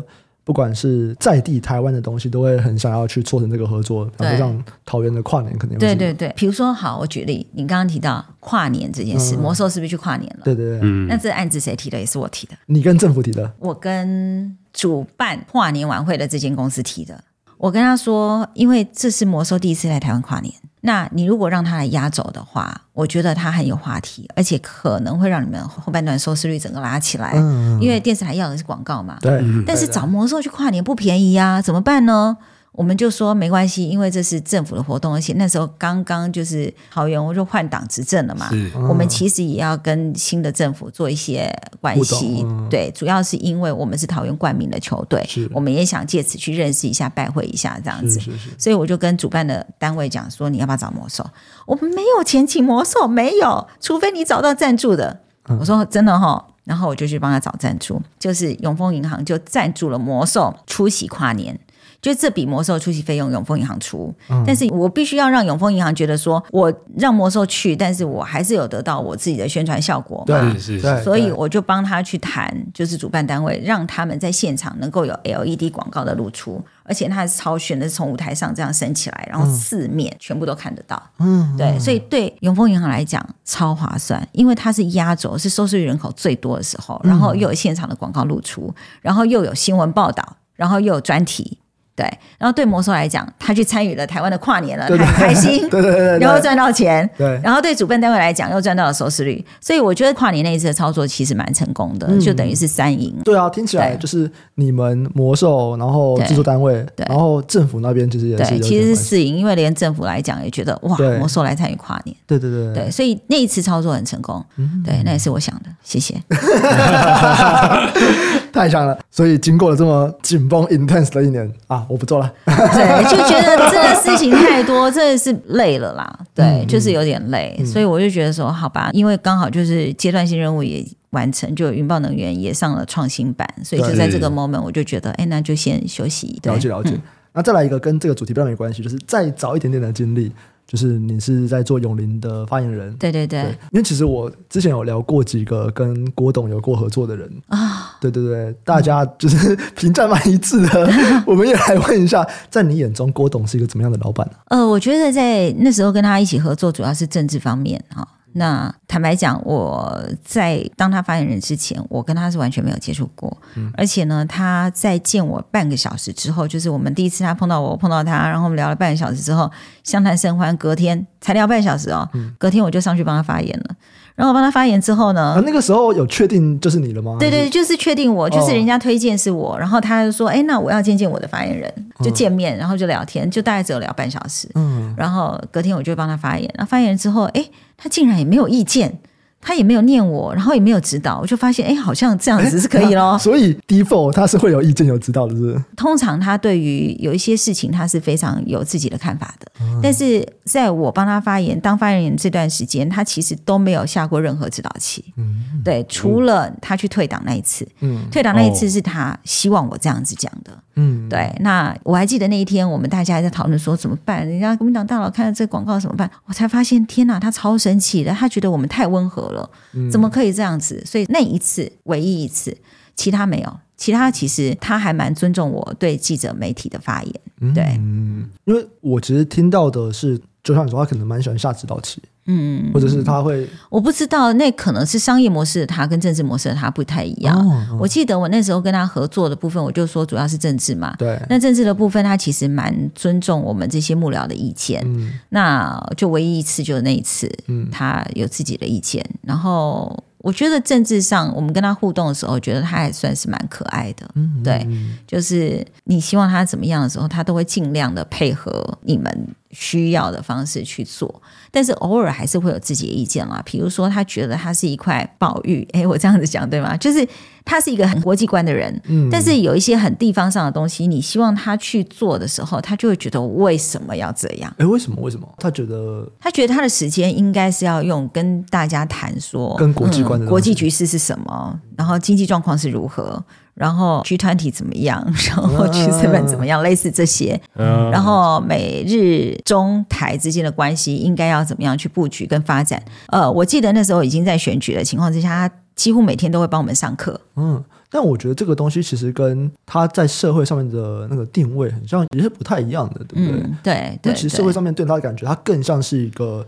在地起来的一个国际企业家，对，他其实就是白手起家的一个老板，但是他又在国际间有一定他的能量跟角色，对，所以变成是说他这方面的经验其实是台湾很多政治界的人需要的。对，对，因为一般政治界你可能从政治界去看国际局势，但是你很难从经济的角度或商业角度去看国际局势。但是他偏偏就可以补足这一块，所以那时候他我们其实很紧张啊，就是你这样选举，你是不是应该多出去走动？可是他有时候早上都会帮我们上课，那一上课可能上两个小时，他很能讲。对，他很能讲，他就讲美日台中之间的关系这样子。你们是你们就是他的幕僚群，对幕僚群，他会帮幕僚群上课，嗯，大概四五个吧。然后每天，对，大部分是每天有空的话，对，哇，对，所以。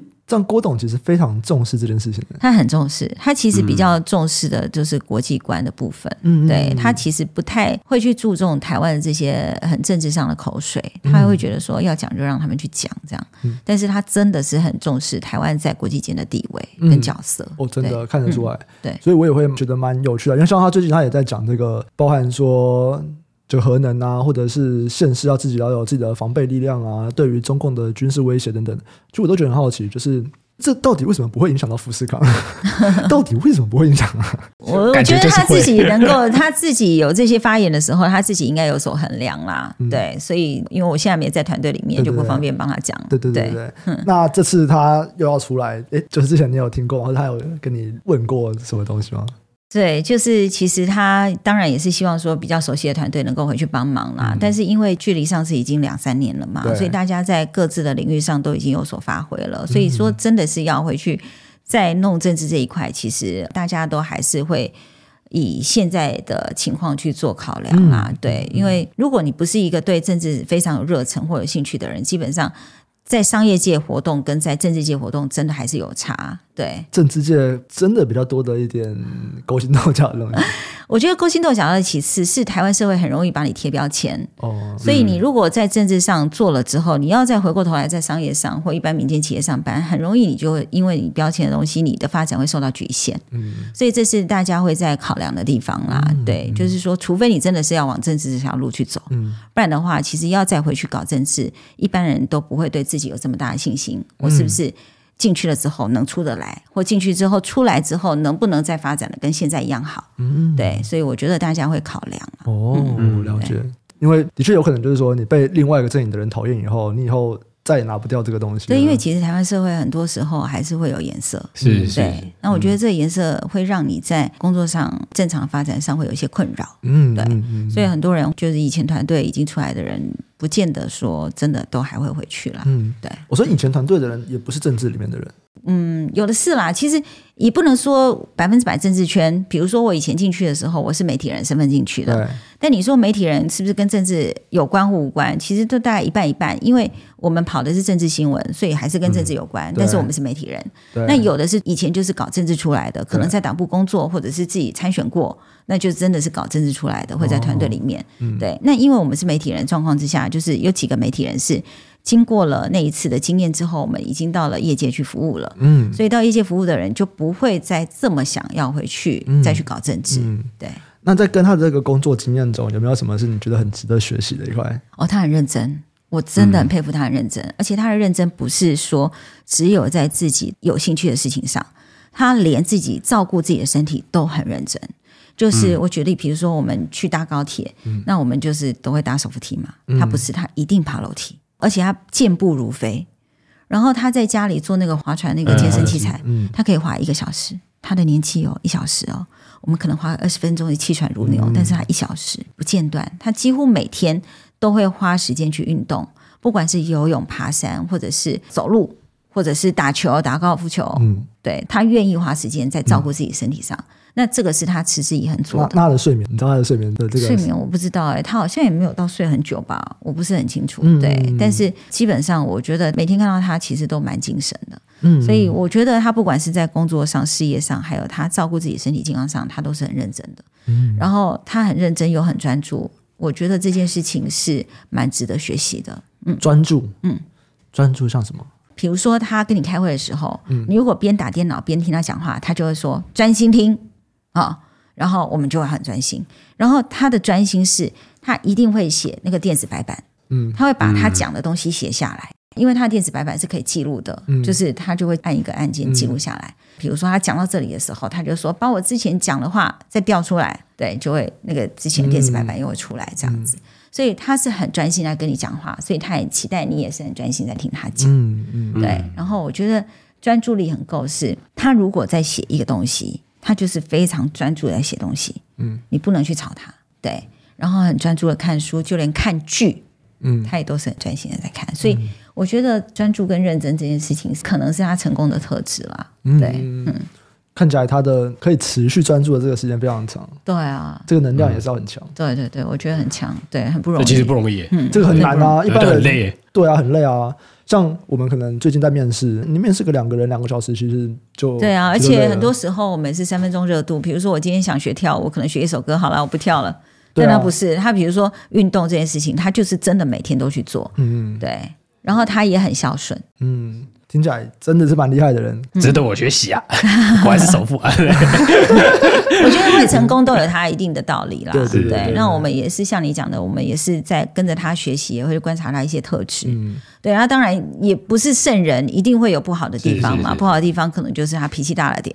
对，所以你也感觉到这个？哎呦，亲眼目睹了。这个倒是蛮合理的，我觉得。对，我觉得没有，因为他希望他身边的人能够懂他在想什么。是，能够跟得上他的脚步，不要偷懒。哦、啊，我都已经是这么认真的人了，你是领我薪水的人，你为什么还这个样子？我觉得可以理解啦。是可以。那有时候是恨铁不成钢的那种生气。嗯，对，嗯、我觉得是可以理解的。嗯、对，嗯。那最后就想问一下庆云姐，下一步？我的下一步吗？对啊，我先休息一下啦。对啊，我先休息一下。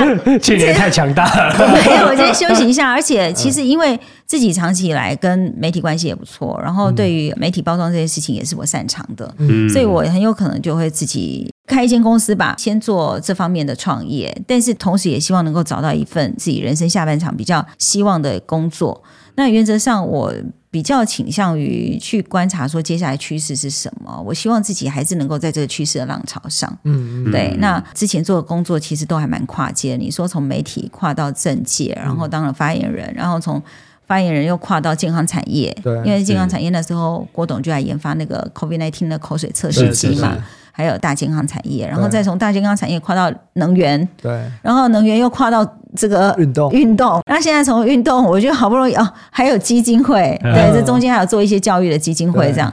我就会觉得说，好像自己不停的跨界啊，没有不好，因为我是一个很乐于学习，而且很喜欢去接触新事物的人，嗯，所以我接下来也希望说，哎，自己的人生下半场是不是能够接触到的事物是未来的趋势的部分？是。啊，就是电动车啊，再回去，再回去红海，帮郭董弄电动车啊，对，但是 但是我可能会对健康产业会比较有兴趣一点，哦，就是说不管怎么样，我觉得人的健康都还是第一，是你没有一个好的身。体你没有办法去做你想做的事情。嗯嗯嗯、那我觉得台湾人现在对于健康的概念是逐步成熟的，嗯、他们预防胜于治疗的观念是越来越好。嗯，对，所以我觉得健康产业会是一个我们必须要去接触到的。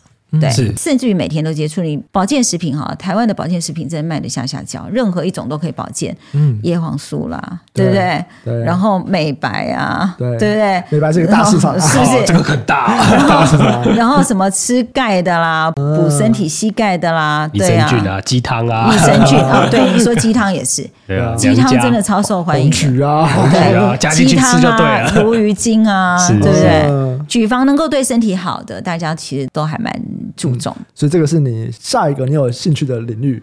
对，对，对，现在也有很多这种，最近应该应该是郭董投资的嘛？对啊，他个人有投资一些公司，那个刚好我们认识那个财务长 来找我们聊天，真的，对啊，类似这样的东西其实很多哎，包含了你现在手表的记录，哎，手表记录很重要。其实手表记录从手表记录开始推啊，对对对，因为他那时候有一个观念，我也觉得蛮有趣的。他说，其实是不是我们有一种智慧马桶，就是从你每天的排泄物去分析，说你到底吃了什么。什么东西进去？从你的不管你是你的尿液或者你粪便去分析它的健康程度，你就去可以去调整你吃的东西。而且是我觉得很合理啊，对啊，对啊，所以很有趣嘛。就是说，他可以想到这些，而不是只有说手表去测你的心跳啊，你走了几步啊，或者是你的血压什么没有。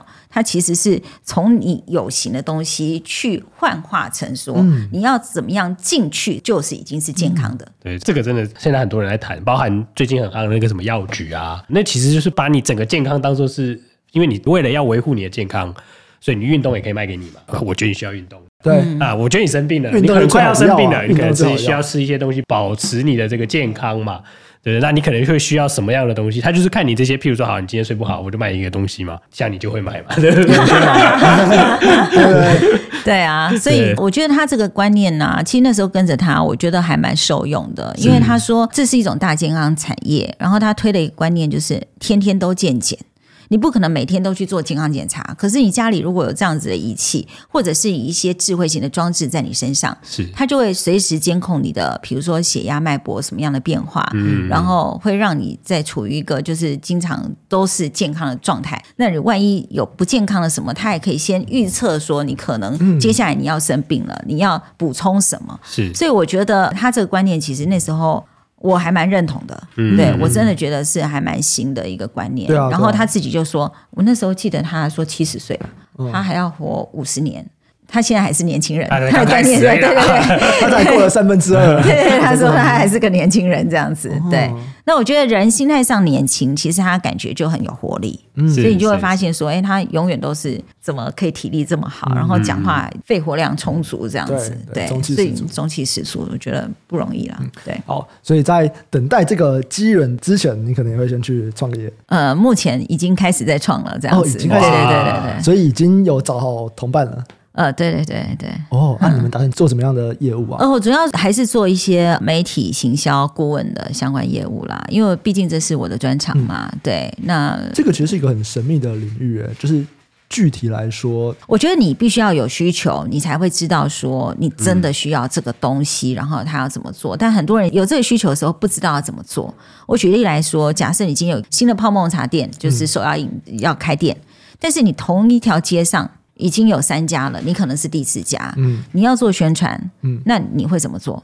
你可能发发传单呐、啊，嗯、或者是网络上做一个口碑行销啊。对，是。但基本上，如果你要在瞬间很有知名度的话，你要不要做一些电视广告或新闻包装？但是你新闻包装又不能够置入，嗯，那不能够置入的情况之下，你怎么样去拿捏那个美感？能够在新闻上能够露出，嗯、那这就是我们的专业。哦，对，这是比较难量化的东西。对，嗯嗯，是真的。你们的接案金额这个 range 在没有啦，还没开始。一般这个 range 在怎么样？因为我之前其实有听过啦，像如果要请新闻台来帮你做一个新闻。嗯对，因为这些我们都不用啦，这些我们都有自己的管道。但原则上，我觉得要看这个品牌或这间公司，它要花多少预算在媒体上。嗯、那我们这就帮他做一个统包的规划。嗯、那不是每一个产品都适合在电视上露出的，嗯，对，也不是每个产品都适合在网络上去做口碑的。嗯，所以我觉得我们会先做这方面的评估跟分析，嗯、然后给一个 total solution 的方式。嗯、对，所以你们线上也有，嗯，也有。所以你现在是啊，要转成下包，马上去外面接，马上回去跟云豹讲，给我。对，因为其实后来我也是到云豹能源之后，就发现说，哎，其实很多人不懂这一块，然后也没这方面的资源。那因为我们自己在媒体待久了，这方面资源还蛮多的。嗯、那假设你是一间公司，你要透过公关公司去做这方面的行销，嗯、你可能要花个五百万，可能找我们做，你可能三百万就可以了。那对你来讲是不是省两百万好做事？你可以去找更优秀的人，或者是你可以把这两百万用在你的实体的宣传上。嗯、所以这个就是我们自己的资源嘛，对啊。而你那时候花了这么多时间在媒体上，你当然也会有这方面的回馈啊，嗯、对啊。时间在哪里，成就在哪里嘛。对，那就。祝青云姐在这个公司可以赚大钱。谢谢啊，我也希望啊，对啊，我看哪天能不能像展翼一样，就是上新贵，对，新贵一下，新贵不想要上柜啊，对对对，我要去参加。好了，那这就先到这边。喜欢听众啊，记得按下订阅，分享给亲朋好友，给我们五星好评。对节目有任何的建议或问题，都可以到 Apple Podcast 或者 YouTube 留言给我们。有业务合作的需求，也可以参考资讯栏下方的业务合作信箱。感谢大家收听，我们下期再见，拜拜，拜拜，拜拜，拜拜。